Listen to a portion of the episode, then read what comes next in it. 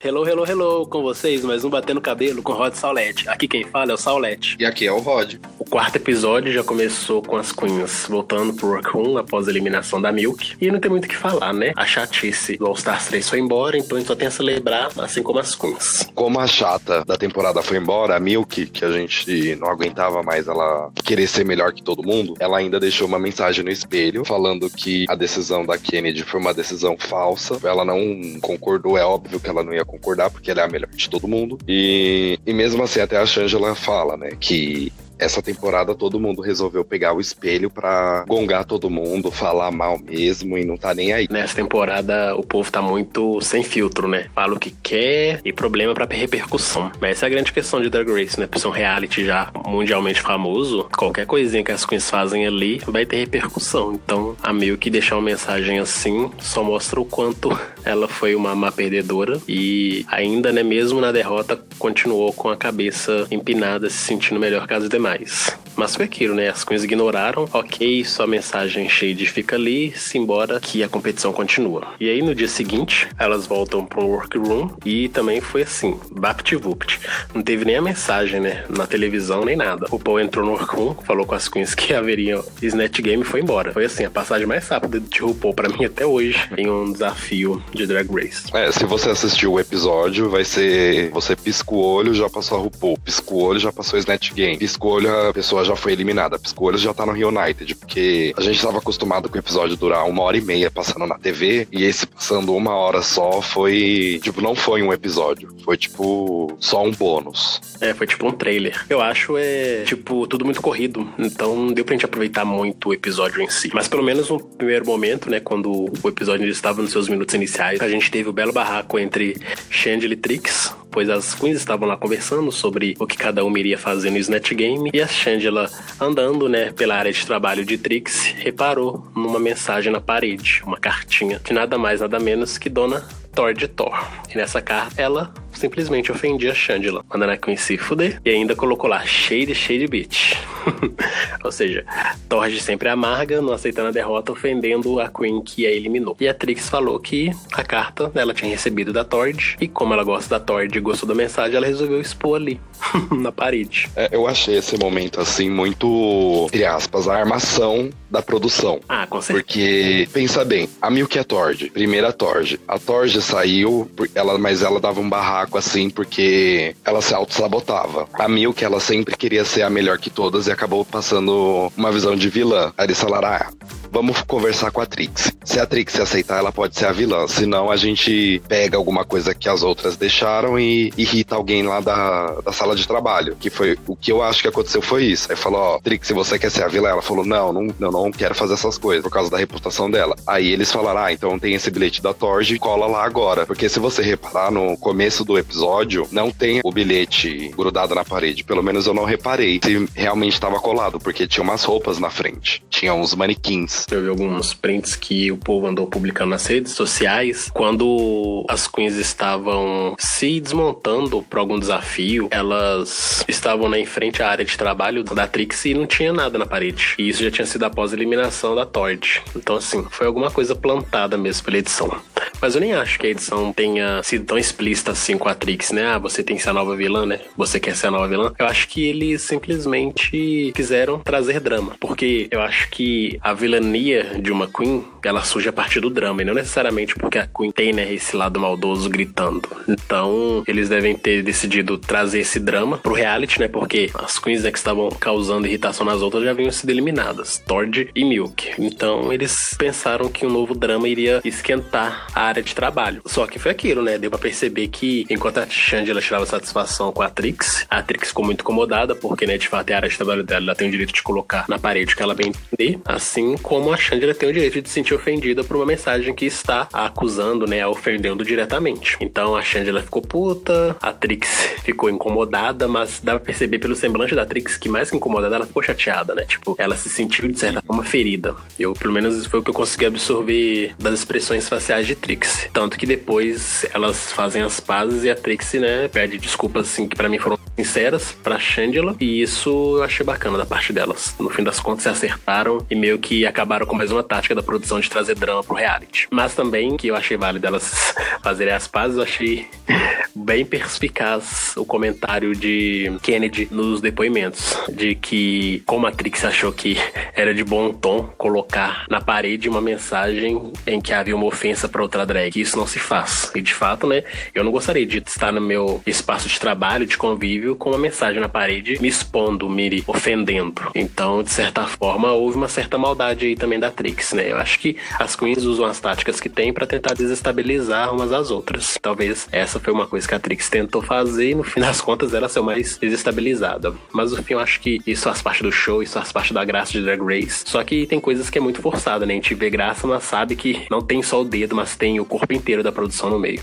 Ah, deixa eu comentar um negócio que eu esqueci de falar no começo. A minha voz, assim, tá ridícula porque eu tô doente. Eu tô com a garganta ruim, o ouvido ruim, nariz ruim. Por isso que eu tô falando desse jeito, meio estranho. Mas voltando ao comentário da Kennedy, realmente, como que, pelo menos comigo, como que eu vejo que a pessoa saiu, ela escreveu uma carta xingando uma outra pessoa que trabalha comigo e eu vejo lá a bondade, igual a Kennedy falou, e vou colar na parede. Isso daí foi muito tática para deixar a Shangela incomodada e ir ruim nesse desafio, para começar o dia bem para baixo. Mas a gente conhece Shangela, né? E a passagem dela na terceira temporada foi muito turbulenta, porque ela era o tempo todo desmerecida pelas outras competidoras, né? Pelas headers, a galera da Raja, Delta e Carmen. Então, assim, é uma Queen que já está acostumada com o showbiz, é uma Queen que está acostumada com os ataques que vêm das ditas irmãs. Então, para mim, a Shangela já tá vacinada com isso e por isso que dá para perceber que no fim, quem sai mais chateada é a Trix, não a Shangela. Tanto que a Trix, né, falou: ah, eu vou tirar então esse pedaço da carta e vou jogar fora e vou deixar a carta aí com a parte que me interessa. E é por isso também que eu acho que tem dedo da produção nessas coisas, porque, pelo menos para mim, né, pareceu que a Trix não tava nem um pouco confortável com toda aquela situação e ela de alguma forma tinha que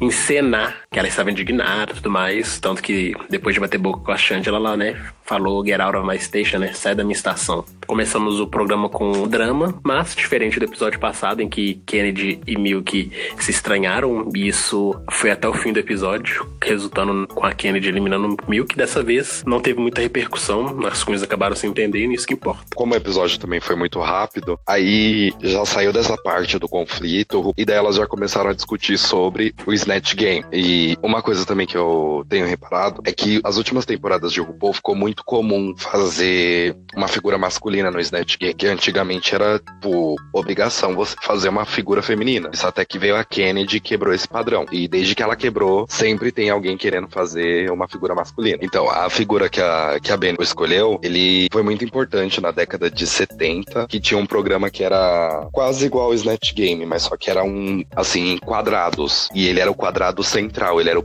o principal ali da, da noite. Tanto que ele, de tão engraçado que ele era, ele ficou por 10 anos na TV e no mesmo lugar. E pelo jeito que ela fez ele, eu não conheço, mas pelo jeito e os trejeitos que ela colocou ali, ficou muito engraçado. E esse que é o legal do Snatch Game. Você não conhece a pessoa, mas dependendo de como a Queen for fazer ela, você acha muito engraçado. Você se caga de rir. É, tipo na terceira temporada. Eu não conheço a Alicia Keys, mas achei a Alicia Keys sapatão que a Alexis Mateu interpretou simplesmente maravilhosa.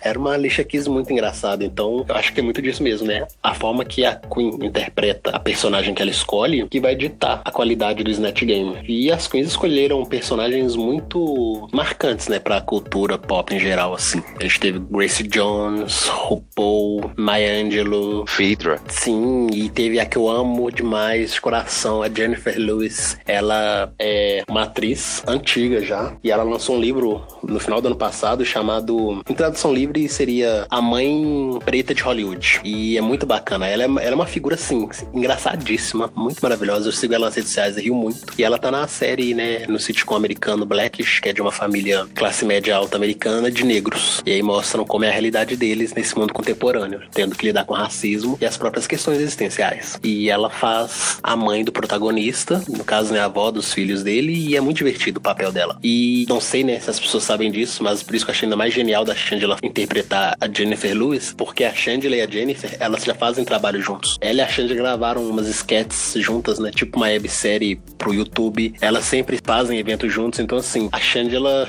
interpretando ela foi algo até meio que confortável pra Chandler, porque elas convivem juntas sempre. Então achei genial. E a interpretação, para quem conhece a Jennifer Lewis, foi assim, perfeita. Então, para mim, mereceu mesmo a vitória. Uma outra também que eu pensava que ia ser ruim, porque quase ninguém ia conhecer, era a Aja, imitando a Crystal LaBeija, que a gente vê no Paris is Burning. Sim, nossa, achei maravilhosa, porque né, eu também assisti Paris is Burning. Eu acredito que é um documentário meio que obrigatório para quem quer conhecer um pouco mais da história LGBT, nossa luta, até mesmo como eram os bailes drags antigamente. Então, Paris Burning é maravilhoso e ver ela beija da Aja foi sensacional. Eu tô achando muito linda a forma que a Aja tá evoluindo nesse All Stars 3. Então, assim, ela ganhando ou não, para mim ela já é uma vencedora, porque ela conseguiu limpar qualquer imagem negativa que ela tenha deixado na nona temporada. Sim, até, até eu ela conseguiu tirar aquela impressão que ela deixou em mim de ser uma pessoa invejosa, chata, e ela tá indo muito bem até agora. Para mim foi sensacional e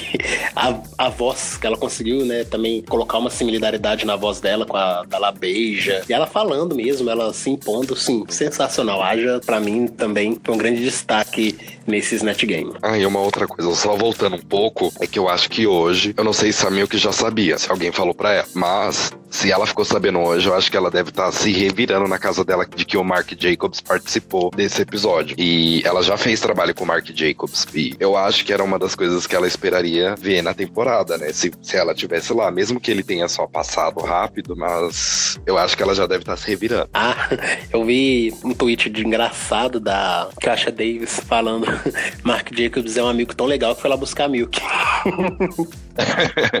Exatamente. Falei, realmente, né? Karma's a bitch, porque a Milk foi eliminada no episódio anterior ao aparecimento do grande amigo dela, Mark Jacobs. E ela não pôde estar lá para poder, né, continuar destilando todo o seu currículo de moda. Mas foi muito bom, porque tu imagina a chatice que não seria, né, ela lá com Mark Jacobs presente. As queens iam ter que ouvir mais um tanto. Então meio que elas foram poupadas disso. É, não só a Queen, né? A gente também ia ficar vendo aquele currículo enorme de que ela fica falando tanto que nem foi como drag. E outra coisa também, né? Tipo, Mark Jacobs, assim como todo o resto do episódio, chegou, saiu meio que sem propósito nenhum. O que, que ele vai fazer lá? Porque as queens estavam meio compondo o personagem, né? Se preparando para apresentarem no Snatch Game. Ele chegou no episódio de costura. Embora ele estivesse vendo, né, os looks que as queens iam desfilar, que eram vestidos de flores, não tinha nada ali pra ele opinar tanto. A não sei falar, ah, esse vestido é bacana, esse não. Mas assim, não tinha muita contribuição da parte, né? Então achei meio também que um convidado potencial desperdiçado.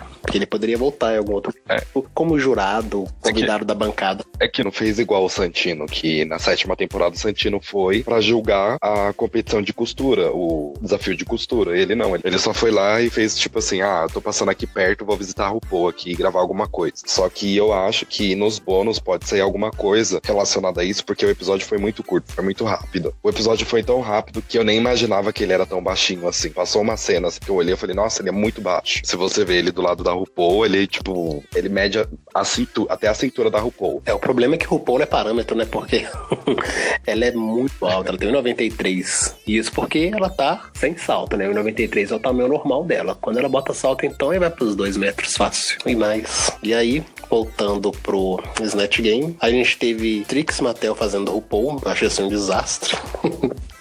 sei lá, as piadas não cabiam, não se encaixavam. E a única coisa que ela ficava fazendo que pra mim tinha nada a ver com o RuPaul era ficar balançando a cabecinha. Tipo, pô, não faz isso. Eu acho que assim, a primeira, quando a RuPaul tava entrevistando, pra, só pra apresentar, ela até foi engraçada. Só que depois, como ela deve ter ficado nervosa, ou o pessoal falou que realmente aquilo que ela tava fazendo foi engraçado, o pessoal que eu digo que de fora, quando assistiu o show dela lá nas boates, ter falado que aquilo era engraçado, ela tentou reproduzir aquilo, mas só que realmente foi um desastre. Tanto que ela usou muitos dizeres da RuPaul, que era tipo de 2010, tipo 2015, que hoje em dia ela já não diz mais. O problema é que a RuPaul que a Trix faz é uma RuPaul que fala muito palavrão, é uma RuPaul censurada pra TV. E aí, pra Trix apresentar essa RuPaul no programa de TV, né, que vai ter um monte de pi, e além do mais, ser na frente da RuPaul é uma pressão muito grande. Então ela errou em tudo. Ela podia ter escolhido outro personagem que fosse mais confortável para ela, que ela iria se destacar, mas a RuPaul foi um completo desastre. Assim como a Maya Angelou da Titi, que eu achei assim, muito flat, não tinha nada demais ali. A única coisa que eu gostava, gostei na Titi é porque eu gosto da voz dela, que ela fala praticamente pausando, né? A Titi fala cada palavra, tá numa entonação e uma demora que parece que ela tá numa missa. Mas fora isso, também completamente fora de tom. Aí, uma coisa que eu gostei muito nesse Netgame foi RuPaul trazer a novidade, que é escalar uma celebridade de verdade pro Snatch Game. Ela ter convidado a Christian, para mim, foi genial. Sim, eu pensava que, quando eu tava vendo o episódio, eu pensava que aquela oitava pessoa que tava na bancada ia ser o Mark Jacobs, porque eu não, eu não imaginaria que seria ela. A imagem que eu vi tava toda borrada. Também, ultimamente, o pessoal que tá fazendo essa edição dos comerciais estão sendo mais espertos, eles estão borrando mais as coisas. Que nesse último comercial, eles, quando passa a Bibi fazendo a Grace Jones, eles borraram os crachás que estavam atrás dela, para ninguém ver quem era quem. Mas enfim, voltando a Christian, eu também não imaginava, ela é super legal, super engraçada, ela participou também bastante. E é, foi engraçada, né, no que ela falou. É, isso que é um grande problema também. Não a Christian, mas a Christian acabou aparecendo mais que as Queens. Enquanto que o Snatch Game é pra as Queens se destacarem, a Christian apareceu mais. Então, isso é talvez uma forma de mostrar como que o Snatch Game, pra mim, é um desafio superestimado. Mas aí é culpa mais nossa do que do programa, porque a gente sempre tem muita expectativa com o Snatch Game. E no fim das contas, ele não é um desafio assim tão divertido. A gente que gostou de alguns personagens do passado que são memoráveis, hilários, tipo a Kennedy fazendo Little Richard, tipo a Tati fazendo a Britney Spears, a Season 3 para mim, que tem personagens maravilhosos, enfim, como tem esses personagens pingados em cada temporada, a gente sempre acha que a totalidade do Snatch Game, ele é maravilhoso, sempre incrível, mas pelo menos para mim nem sempre é assim. Na maioria das vezes, Netgame, ele é meio chatinho mesmo. A grande diversão é ver uns personagens que se destacam muito. Tipo, normalmente a gente tem dois personagens que arrasam, aí tem outros dois ou três medianos e o resto indo ladeira abaixo eu gosto do Snatch Game. Eu, eu fico esperando a temporada para ver o Snatch Game. E tanto que, para elas, isso é uma pressão, porque tem muitos fãs daqui que adoram ver o Snatch Game. Ficam esperando para ver o Snatch Game para ver quem realmente vai ser engraçado. Igual a gente falando no caso da Kristen, ela apareceu muito mais do que, por exemplo, do que a Aja fazendo a Crystal. Eu, eu achei ela muito apagada. E até a Shangela no começo tava muito apagada. Tava aparecendo mais as outras e deixou apagada a Shangela, a Bibi e a Aja. Uma outra coisa também que eu não tinha falado foi da a Maya Angelou da Titi. Eu conheci a Maya Angelou pelo ator agora que tá no The Walking Dead, o que faz o Victor, o que The Walking Dead não, no Fear The Walking Dead, que é o Victor Strand, que ele fez um outro programa que era da Logo, chamado Big Gay Sketch Show. E ele fazia paródias da Maya Angelou. E assim, o jeito que ele falava e o jeito que ele tava vestido nessas sketches era totalmente do jeito que a Titi tava. A Titi tava, tipo, um visual mais moderno, menos característico da Maya. Tanto que mencionaram isso nas críticas depois. E uma coisa que eu gostei muito da Christian também foi o fato dela trazer acessórios pro Snatch Game. Sempre que ela dava uma resposta, ela mostrava um brinquedo, né? Algum tipo de objeto. Isso trouxe, de certa forma, uma novidade, né? Pro Snatch Game. Porque as queens, sempre quando respondem as perguntas, não tem nada à mão para poder brincar. E a Christian trazendo esses objetos, acessórios, deu um tom mais descontraído pro desafio. E também foi muito bacana no desafio eles trazerem como convidados os jurados mesmo do reality, né? O Carson Crisley e a Michelle Visage nunca os jurados fixos da bancada participaram, então para mim isso foi sensacional. Aí outra Queen para mim também que foi uma surpresa foi a Bibi, porque a gente já comentou, né, que a Bibi na temporada dela não teve muitos desafios de atuação, então pra gente ver a Bibi atuando, de certa forma é novidade, porque são desafios que ela não está familiarizada. Uma coisa a gente vê a Shangela que fez uma personagem muito apagada no Snatch Game da terceira temporada e outra coisa é ver a Shangela agora no All Stars 3 fazendo uma, fazendo uma personagem engraçada, que tem mais destaque. Dá pra ver essa evolução. E da Bibi, não. Tudo que a Bibi faz nesse sentido acaba sendo uma surpresa. Então, ela participando do Snatch Game, pra mim foi uma surpresa. E tem aquilo que a Michelle, né, a criticou, meio que ela se perdeu durante o percurso, mas ela fez uma personagem bacana que eu achei válido e, e divertido de assistir. A Bibi, ela tem essa, essa questão, né, da presença dela, do glamour que ela passa, e ela tava caracterizada muito bem como Grace Jones. Então, por mais que ela falasse alguma alguma coisa que não tivesse muito sentido, o fato dela estar aparentando a Grace Jones ter essa aura que a envolve, isso acabou deixando a personagem bacana de assistir. desse apanhado de personalidades que teve no Snatch Game, eu só conhecia, assim, tipo, três, quatro. A Gracie Jones eu conheço por, por assistir, assim, ver algumas coisas bem por cima. Não que eu acompanhe ela. Também achei ela muito parecida, questão do, do visual e tudo. E, como você disse, a Bíblia é mais questão de presença de palco. Então, pra ela fazer uma coisa assim engraçada, ela tem que sair muito da zona de conforto dela, ela tem que se soltar mais. E isso seria uma coisa, uma coisa também muito legal de ver ela se soltando, pra ela, tipo, como se ela fosse uma Kennedy. Porque a Kennedy, ela tem aquele medo, mas ela acaba se soltando depois. Sim. Então, da Bíblia, eu acho que falta ela meio que empurrar os limites dela e tentar não se esforçar mais, mas tentar fazer aquilo que ela pensa de uma forma não pensada. É, vai ver que o fato da Bibi já ser uma rainha coroada e estar participando de All Stars 3 com a possibilidade de ganhar outra coroa, passam que ela também tem umas participações mais safe mesmo para tentar proteger o próprio legado, né? Porque embora pra gente ela não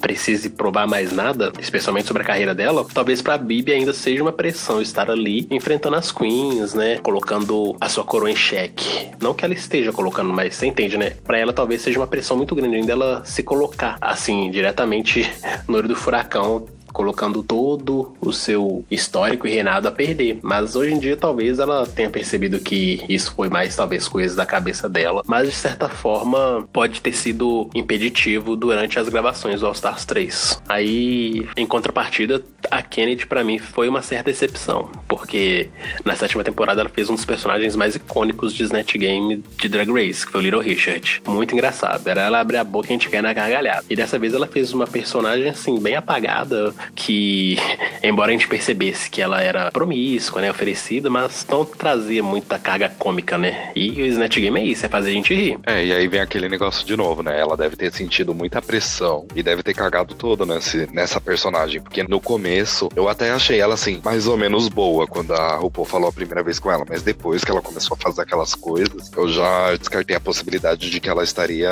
no top 2 ou no ou só salva. Quando eu também vi pelo menos no primeiro momento que ela tá se apresentando, achei engraçada, divertida, mas depois ela foi se perdendo. Para mim, ela se perdeu muito mais do que a Bibi. A Bibi, ao menos, ainda conseguia fazer a gente rir um pouco, porque ela tava realmente meio louquinha. Agora, a Kennedy foi completamente fora do tom, então mereceu ter sido bottom mesmo. E, no mais, a gente teve, né, a Shangela, genial, engraçadíssima, e Ben da mesma forma também, que trouxe um personagem, querendo ou não, desconhecido pro público mais novo, né, pra galera mais nova que acompanha Drag Race, mas que a gente não precisou saber quem era ele para poder rir com a interpretação da Ben. O da Shangela eu só consegui ver mais dela quando passou mais ou menos a metade do Snatch Game, porque não tava aparecendo muita interação com ela. Ela não tava se inteirando muito no começo. Mas aí, quando ela começou, igual a Ben, começou a tirar risada, o gargalhado de mim. E eu também não conhecia a, a personagem dela, mesmo sendo famosa. Eu sou a pior pessoa para decorar nome de ator, atriz e afins. Mas achei merecido ela e a Ben terem se dado bem nesse Snatch Game. Pelo menos para mim, foi um Snatch Game esquecível. Tirando Aja, Ben, Chandler que brilharam e a Christian, as demais queens para mim foram completamente flat. Mas é isso, né? Não dá pra agradar todo mundo sempre, mas a gente tenta tirar o melhor do que tem nas mãos. E quando você, assim, fala que viu pouco da Shandy, eu acho que isso também tem muito da mão da edição, né? Se a gente for reparar, a edição ela sempre mostra mais das queens que vão mal e das queens que vão bem. Então, para privilegiar o desempenho bom de umas e mostrar o desempenho fraco das outras, eles têm que tomar essa decisão mesmo. Vão mostrar mais a parte ruim de uma, mais a parte boa de outra. E as que são medianas, só salvas, a gente enfia uma coisinha ou outra delas, mas que não precisa ter destaque algum. Mas como esse episódio foi muito rápido, eu acho que vai ter uma quantidade de bônus maior ainda para o pessoal assistir. Que depois que acabou o Snatch Game, praticamente passou o quê? Um minuto, dois minutos da, da sala de trabalho, elas se preparando para passarela. E tanto que depois na passarela foi tipo um minuto passar a sete de uma vez. Então o episódio teve o tempo normal que tem de cada episódio, mas só que para um All Stars é o menor do menor tempo que podia ter. É, aí é a gente acostumar, né, ao Drag Race tradicional de 40 minutos. Acho que o problema maior também, né, desse All Stars, desse formato que acaba não tendo Untucked, é que eles, eles precisam colocar né, um pedaço do Untucked, do bate-papo das Queens no workroom que levam as queens a decidirem quem fica e quem é eliminado, para contextualizar a gente na hora da decisão delas no palco. Então o fato de não ter no Untucked acaba que eles têm que enfiar esse tipo de conteúdo que é tradicional do Untucked no episódio normal. E aí, quando você reduz o tempo do episódio de uma hora por 40 minutos, você vai ter que reduzir nas outras partes do episódio para poder mostrar esse momento do Untucked das Queens. E aí acaba que fica tudo meio corrido mesmo. Mas realmente aí é decisão da edição, né? Porque pode ter tido outras coisas que eles poderiam ter eliminado, tipo parte do bate-papo das Queens no workroom, até mesmo a presença do Mark Jacobs, que para mim foi completamente descartável, eles podiam tirar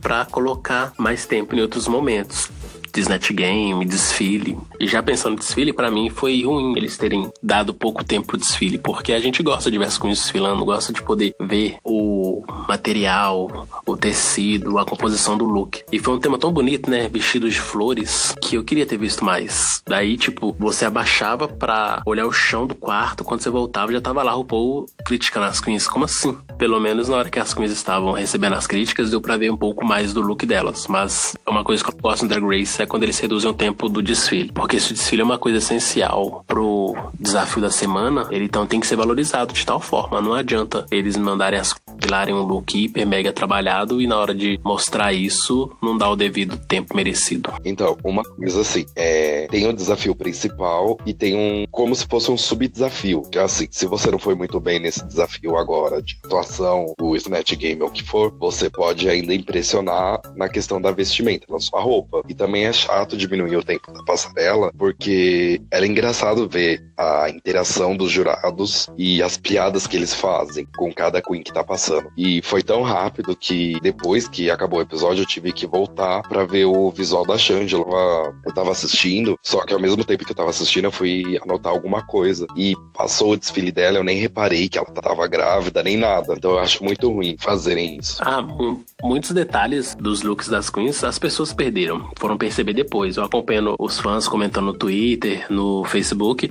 Tem gente falando, nossa, só fui saber que a Shangela tava grávida quando ela comentou no Room. Então, assim, é uma péssima decisão quando eles fazem, né, um desfile com menor tempo, porque a gente perde muita coisa. E em temporadas passadas já teve isso, né, deles fazerem desfiles curtos, de um minuto, que só mostra a Queen e tchau, que depois eles lançavam um bônus só do desfile. Aí você assistiu o bônus, o bônus tinha 3, 4 minutos. Então, assim, esse vai ser um episódio que vai ter muito bônus mesmo. O desfile vai ser um. Isso que eu ia falar, o desfile tem que ser um dos primordiais para esse episódio. Tipo, vamos falar do desfile que elas tinham que fazer um vestido passando o poder de uma flor. E eu achei muito bonito o vestido que a RuPaul entrou, porque ao mesmo tempo que ele era um verde com rosa, ele parecia vermelho e lembrava muito Natal. Para mim parecia como se fosse uma raiz, o tronco crescendo junto com uma flor em volta. É, o look da RuPaul também me passou essa impressão de ser uma raiz. Não sei se com você fica essa impressão, mas é uma coisa que me incomoda, é o fato de Drag Grace, né, após ter passado pelas suas mudanças de cenário, eles passaram a usar uma luz roxa muito forte no palco. Essa luz roxa ela acaba interferindo nos looks, porque a Queen entra com um look de uma cor, mas a cor roxa forte em cima parece que a Queen tá com um look de outra cor. E aí depois a gente meio que, hora que tá vendo o desfile, vê, nossa, mas essa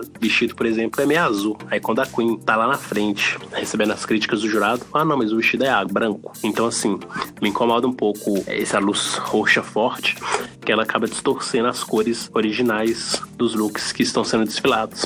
Acho que por isso que às vezes a gente tá vendo o look da RuPaul quando ela tá desfilando e parece ter uma cor X, e quando ela tá sentada na mancada tem uma cor Y. Não sei se você tem essa impressão, isso te incomoda, mas é algo que me incomoda. Foi o, que, o caso desse vestido dela. Ao mesmo tempo que ele é rosa, ele é vermelho. Se, se você for, for ver ela entrando. Na hora que ela chega lá na frente, tá uma cor mais forte, quase um roxo, né? Então parece que distorce. Mas RuPaul sempre linda, eu também curti muito esse vestido de raiz dela e maravilhosa.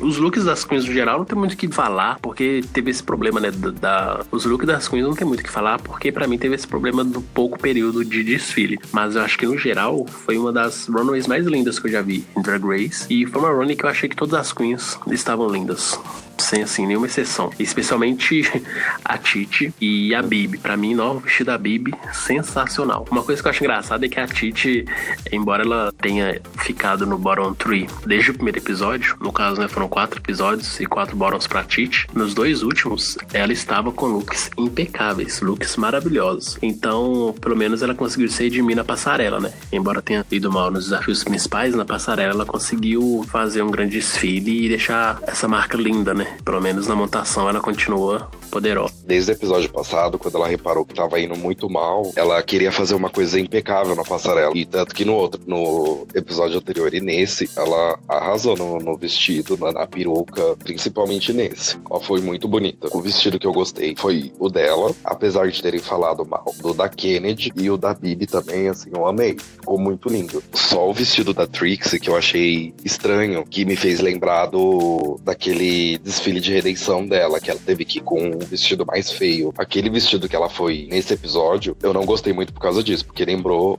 a passarela da sétima temporada do vestido mais feio. Eu acho que o problema da Trix é que a drag dela, né, que passa essa coisa da estética exagerada, da obsessão pela beleza, usa muito elementos cores de rosa. E acaba que ela sempre tá usando rosa na passarela. Então a gente sempre tem uma impressão de que o look dela é repetitivo, né? E aí fica essa impressão mesmo de que, ah, nossa, já vi esse vestido em algum lugar. Mas é mais por conta da paleta de cores que ela escolhe mesmo usar nas suas montações. Mas no geral achei uma passarela muito linda. E da Kennedy também achei lindo o vestido, mas que tenham criticado ele negativamente, falando que em algumas partes ele parecia mal acabado. Eu não achei, não concordei e achei ela maravilhosa. Uma coisa que me incomoda assim nas críticas dos jurados é quando eles falam, né, por exemplo, ah, tal look está incompleto, ou tal look está mal acabado. Desde o começo de Drag Race eles sempre falam, né, não tire foto de uma drag com flash, não tire foto de uma drag perto da drag. Tem coisas que fazem parte, né, da composição da drag, dessa mística em torno da drag, que para mim tem que se manter de certa forma. Então eu também não acho que você tem que ficar tirando foto de drag o tempo todo com flash em HD, não sei o que, porque drag é essa ideia da ilusão, né? A ilusão de um personagem que ela tá dando no vídeo. Então não tem porquê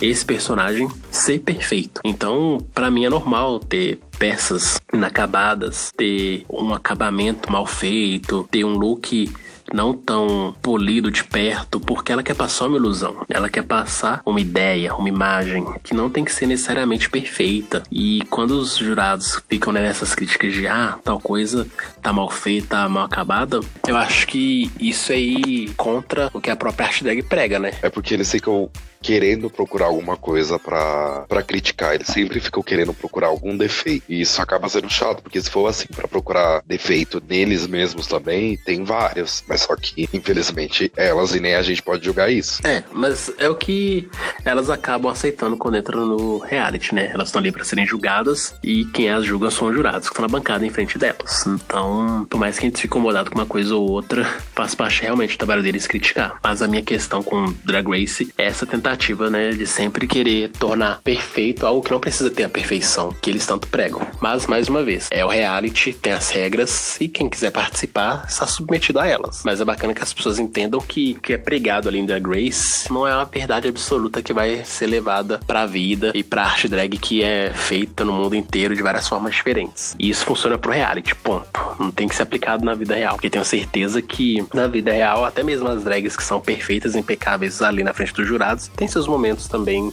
imperfeitos, não tão polidos e continuam lindas, maravilhosas. Então, realmente tem coisas que funcionam pro reality tem, e tem que ser ali dentro mesmo para ter toda essa questão do entretenimento que a gente tá acostumado, mas que não devem né, ser levados pro dia a dia da arte drag que a gente consome fora de Drag Race. E depois de ter rolado todas as críticas que foi, tipo, 10 segundos, que dessa vez a RuPaul já chegou falando que ia ser as duas melhores. Eu até me assustei quando ela chamou a Shangela no começo. Eu pensava que ela ia falar que ia estar tá salva não que ia ser as melhores. Aí ela chamou a Shangela e a Berdela Crab, que foi, assim, o mais merecido mesmo do Snatch. E depois ela chamou as três, que foi a Kennedy, a Trixie e a Titi, pra fazer as três piores, o Bottom Tree, e deixando a Aja e a Bibi salva. Eu acho que a Bibi vai ficar salva até um dos episódios finais. Assim, não que ela não mereça ser salva, mas ela sempre tá sendo salva. É, então de certa forma a gente já tá percebendo que tem um padrão aí na participação da Bibi, né? Só o momento que ela teve um top top 3, que foi no segundo episódio, né? Depois disso, ela só foi salva mesmo. Então, Bibi até o momento não aparenta ser nenhuma ameaça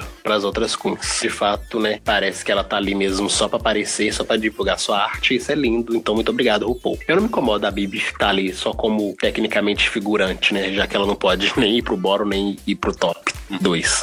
Eu fico feliz. É uma oportunidade que ela tem para ser conhecida. O que eu vejo de fãs comentando sobre Bibi é surreal, porque aumentou muito, mudou muito.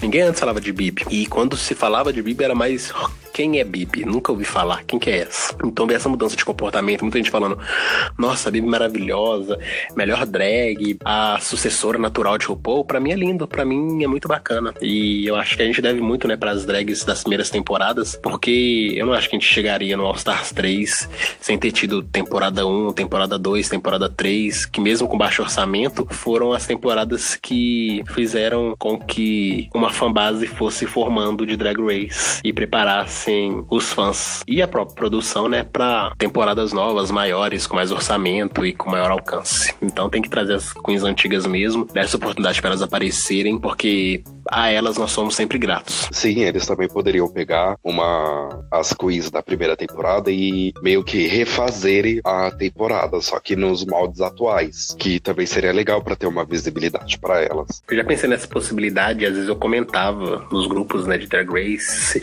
que o Paul deveria trazer todas as queens da primeira temporada e regravar dentro dos parâmetros atuais. Só que também, por um lado, isso meio que tira, né, a magia primeiras temporadas. Eu acho que o baixo orçamento, a qualidade da imagem, o momento que as coisas viviam ali, tornam essas temporadas incríveis. Porque eu também fico pensando hoje em dia, sabe? Hoje em dia, por exemplo, se a gente fosse refilmar uma temporada 3, por exemplo, não ia ter a Carmen, que já não faz mais drag. A Cedars talvez tenha amadurecido, não ia fazer mais as picuinhas. A Chandler, que a gente viu o quanto evoluiu no All Stars 3, ia ser uma grande competidora que poderia levar a coroa. Então, assim, se a gente for pensar na realidade atual, talvez regravar Drag Seja mais um tiro no pé do que algo bacana. Então, por isso que eles continuam, né, trazendo temporadas novas com queens novas. E o que é antigo a gente celebra e tenta resgatar de alguma forma, tipo trazendo uma queen pro reality de novo. E aí depois que as queens recebem suas críticas no palco, elas vão para o workroom conversar entre si, né, vão deliberar acerca do que elas vão decidir sobre o rumo de quem fica ou de quem vai embora. Só que assim, né, coitada da Ben e da Titi, porque desde o primeiro episódio as duas sempre ficam ali naquele divã conversando. Esse episódio foi meio que, ah, você já sabe o que eu vou fazer, né? Você já tá a quarta vez aqui. Não é possível que eu, que eu salve você e mande outra pessoa. É porque desde o primeiro episódio rolou um voto de confiança da Ben de la Creme com a Titi. Quando elas voltaram pro workroom após terem eliminado a Morgan, a Titi falou pra Ben que não iria decepcionar, ela queria fazer valer o voto de confiança que ela recebeu e que ela ia provar que ela merecia estar no All-Star 3, mesmo com a Aja tendo dito que teria eliminado a Titi no lugar da Morgan. Então, quando a Ben volta ali pela quarta semana consecutiva com a Titi, meio que já passou da hora da Titi ter mostrado porque merecia estar ali, né? Então, não tinha porquê nenhuma das duas defenderem seus casos. A própria Titi já foi sincera. Não tem o que falar, não tem o que pedir. É isso aí mesmo e o que você decidir vai ser justo, né? Tanto que ela falou que você decidir fair is fair, né? Então, a Titi já estava de bem consigo mesmo para qualquer uma das decisões que Shangela ou Ben tomasse. Isso me mostra uma maturidade da parte dela, né? Porque ela poderia fazer a louca, fazer escândalo e não, não aceito ser eliminada, não aceito que vocês me mandem embora. Eu quero continuar aqui.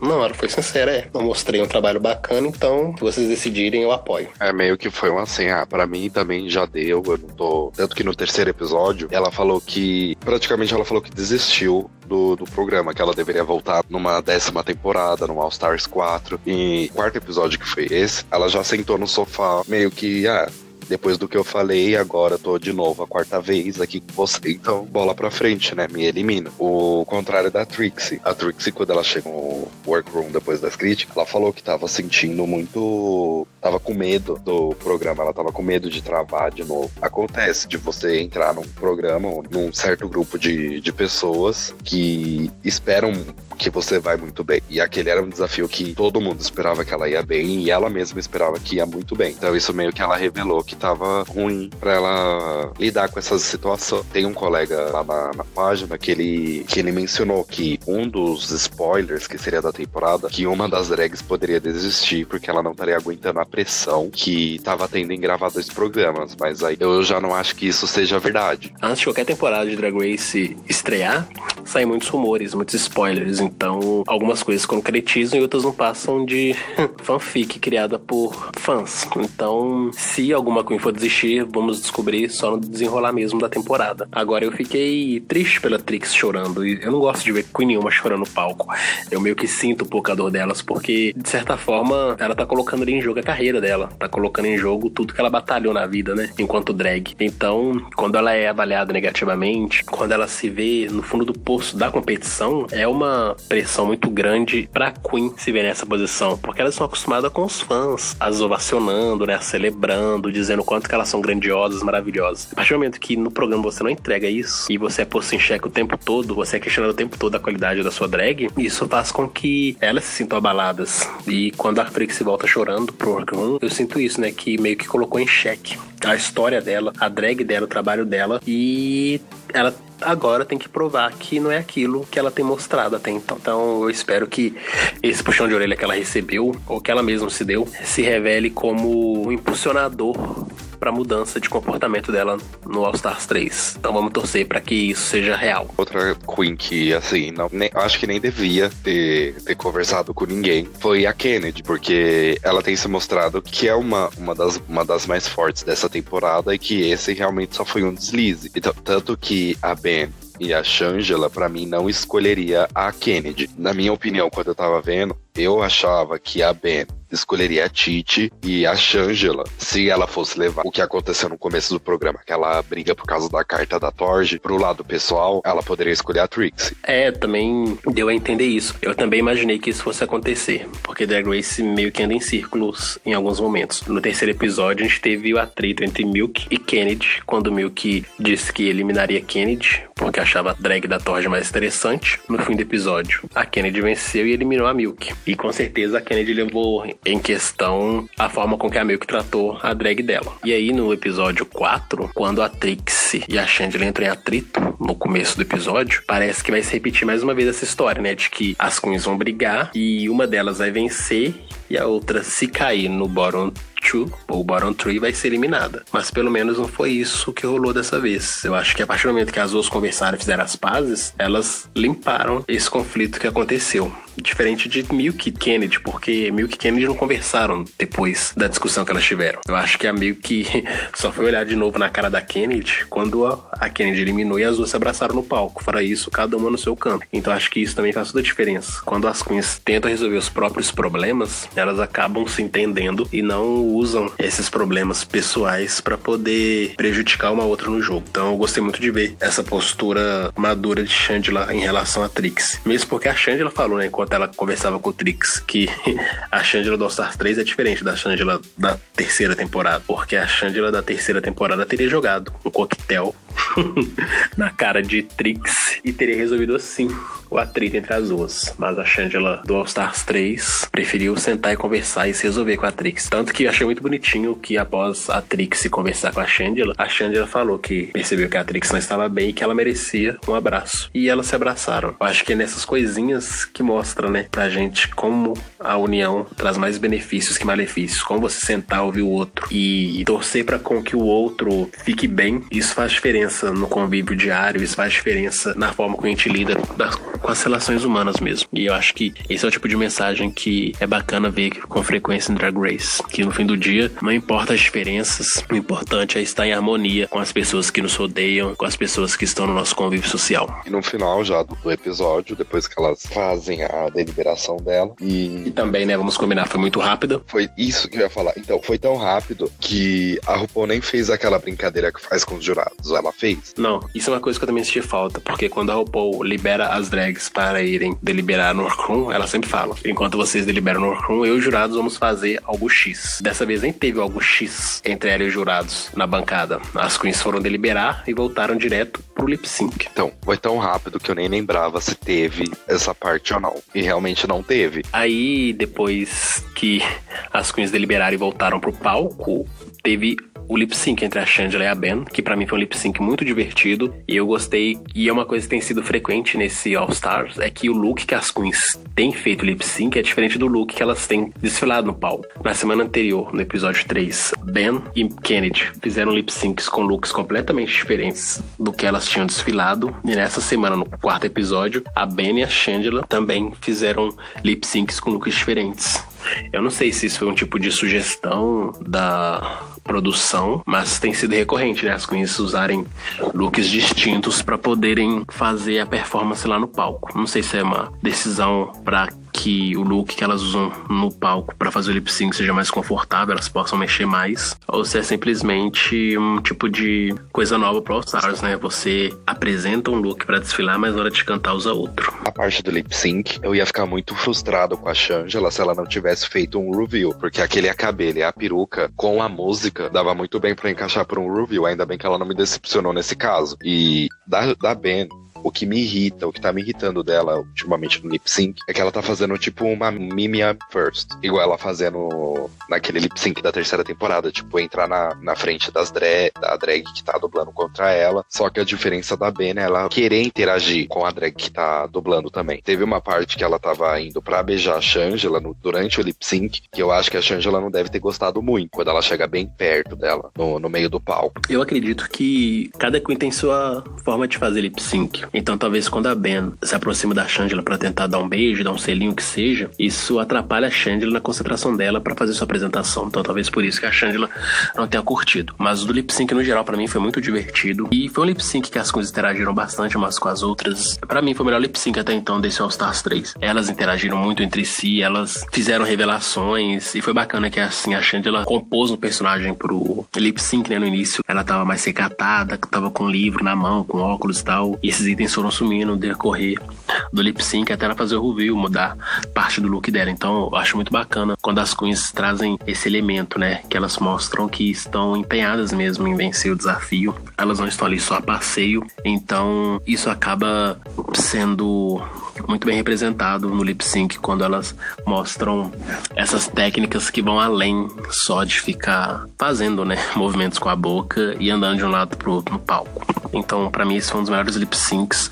e eu curti muito que houve uma interação grande entre as duas, mais pra metade pro fim do lip sync, resultando no selinho final, que para mim tem tudo a ver com a música Kiss da Girl, Eu Beijo Uma Garota. Então, para mim, foi um lip sync muito bem feito e sensacional. E tanto que na hora que eu estava assistindo, eu pensava, putz, quem que vai vencer? Shangela, Ben? Quem que merece mais? Eu não consigo escolher uma. Porque normalmente quando a gente assiste lip sync, a gente fica nessa, né? Ah, Shangela foi melhor. Ah, Ben foi melhor. Ih, fulana tá muito ruim. Tomara que seja eliminada logo. Nem termine o lip sync. E dessa vez não, foi um lip sync muito bom, que não dava pra gente opinar qual que era a melhor Queen. Pra mim, ambas foram fantásticas. E ainda bem que quem decidiu a RuPaul e esse pepino estava na mão dela. Apesar de eu não ter gostado muito da Ben fazendo aquilo, foi realmente o lip sync empatado. E tanto que no final teve a surpresa de tipo, Shangela e Ben, vocês duas ganharam, vocês duas vão decidir. Só que aí há mais uma outra coisa que eu achava que ia ter manipulação. Que no caso a RuPaul, ela com certeza deve ter contato com, o pessoal que, que fica gravando lá no workroom antes de tomar essas decisões. E ela deve ter pensado: ah, eu vou colocar as duas. Se a Shangela realmente for pelo lado pessoal, ela vai eliminar a Trixie e depois vai eliminar a Ben e acaba dando uma oportunidade de fazer uma vingança das queens diferente. Só que aí também ela, ela quebrou a cara porque tava muito óbvio que escolheriam a Titi no final, porque também não seria justo manter igual fizeram no All Stars 2 com a Roxy Andrews. Vários bottoms e as colegas dela ficaram salvando até a final. Eu achei isso muito shady, sabe? Eu acho que nesse All Stars, eu acho que a diferença desse All Stars 3 pro All Stars 2 é que as queens estão indo mais pro lado profissional, pro lado mais prático, pro lado mais racional da competição do que pro lado passional, que foi o que a gente viu muito no All Stars 2. Quando o Alaska salvava a Roxy, quando o Detox salvou a Roxy, pesou muito essa relação Alaska-Tox que nasceu na Season 5. E dessa vez, pelo menos no All Star 3, não teve isso, porque Chandler, embora seja amiga de Kenny, de Stitch, é pelo menos o que parece, né? Fora de Drag Race, ali elas foram práticas, racionais. E então, meio que até mesmo as alianças que foram comentadas que existiam entre as queens negras nesse All Stars 3, provou-se que não passou de rumores e falácias das pessoas que acompanham o reality, porque na hora do vamos ver mesmo, Shangela seguiu pelo esperado mesmo, eliminar a Queen que teve o desempenho mais fraco até então no All Stars 3. Mas eu fiquei na dúvida quando a RuPaul falou que vocês vão decidir quem que vai ser eliminado, porque para mim deu a entender que as duas Queens iam ter que entrar num consenso e eliminar a mesma Queen. Não sei se essa expressão foi só minha. Na hora que a RuPaul falou que as duas iam decidir, eu não imaginei que ah, que cada uma escolher ser eliminada. Imaginei que elas iam ter que juntas escolherem a Queen que iria embora. Que eu acho também que é mais o certo, né? Porque se imagina, se o RuPaul for todo episódio da Double Win para as Queens que estão dublando, no quarto episódio já acabou All Stars 3, porque cada Queen eliminando uma Queen diferente, não ia ter mais Queen pra ser eliminado no fim do jogo. Mas eu acho que quando elas decidem assim, eu não sei. Eu devo ter entendido errado, mas eu entendi assim: que se você tirou uma Queen no, no batom e a outra tirou outra, as duas têm que sair, porque foi uma decisão. A RuPaul deu a decisão para as duas escolherem, cada uma escolhe a sua. Então eu acho que sairia as duas. Mas no All Stars 2, a RuPaul deixou isso muito claro quando teve o episódio Revenge e após o lip sync de Tati com a Lisa, ela falou que se as duas escolherem a mesma Queen, essa Queen eliminada, e se cada uma escolher uma Queen diferente, as duas Queens escolhidas serão eliminadas. Então isso ela deixou claro lá no All Stars 2. Dessa vez, no All Stars 3, no Double Win, ela simplesmente falou: vocês vão definir quem que vai ser eliminado. Então, como ela não fez essa diferenciação, eu entendi que teria que ser uma decisão em conjunto. Pode ser que agora tenha mudado, né? Caso façam isso de novo. Mas eu também eu fiquei esperando. Acho que teria sido interessante essa ideia do, da escolha em conjunto, né? Do jeito que a RuPaul é maquiavélica, ela podia também ter feito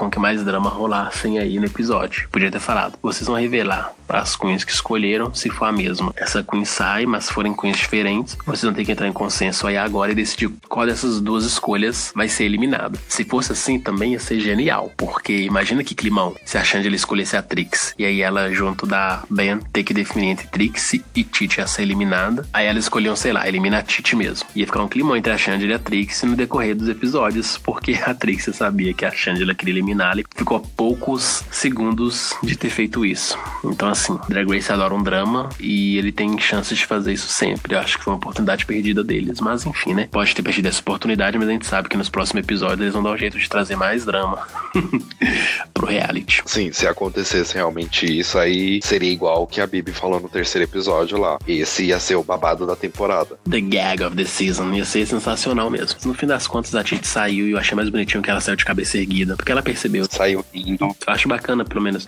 Eu gosto desse contraste, sabe? Quando uma Queen sai feliz. Porque eu acho que ela reconhece como que é importante pra carreira dela, como é importante pra imagem dela. Participar de proporções gigantescas como Drag Race, como isso impulsiona sua carreira e pela oportunidade que ela teve mesmo e, e é grata a isso. Não que cada Queen deva ter um comportamento específico, mas eu prefiro quando uma Queen sai feliz do que quando uma Queen sai amarga, xingando e deixando mensagens negativas para as Queens das paredes.